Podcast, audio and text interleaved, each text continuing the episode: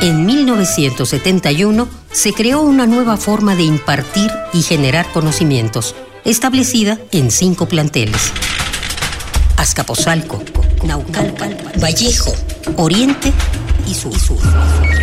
CSH, 45 años. Parte de la historia y del futuro.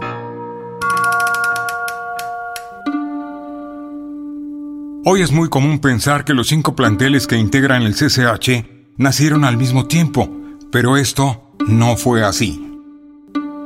Una vez consolidado como proyecto, se inauguraron las últimas dos sedes del CCH en 1972, Oriente y Sur. El proyecto de bachillerato encontró en sus maestros y alumnos el mejor motivo para caminar hacia adelante ese mismo año, en México, el Palacio de Iturbide quedó listo después de su restauración.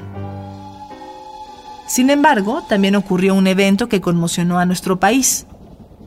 En la localidad de Puente Moreno, al sur de la ciudad de Saltillo, un tren de pasajeros conocido como el tren peregrino se descarriló y dejó un saldo de 300 muertos.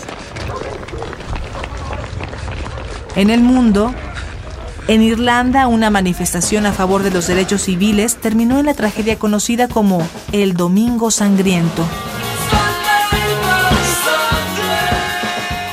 Por otra parte, el filme El discreto encanto de la burguesía de Luis Buñuel recibió el Oscar en la categoría de Mejor Película Extranjera. C'est du whisky C'est marqué sur la bouteille. On dirait du quasicola. C'est du quasicola.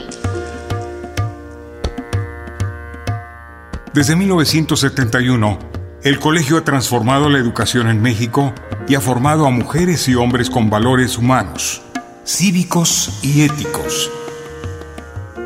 Así ha sido el CCH por 45 años.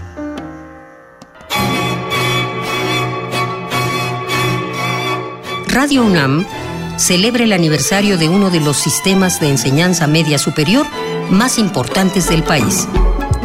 CCH. 45 años.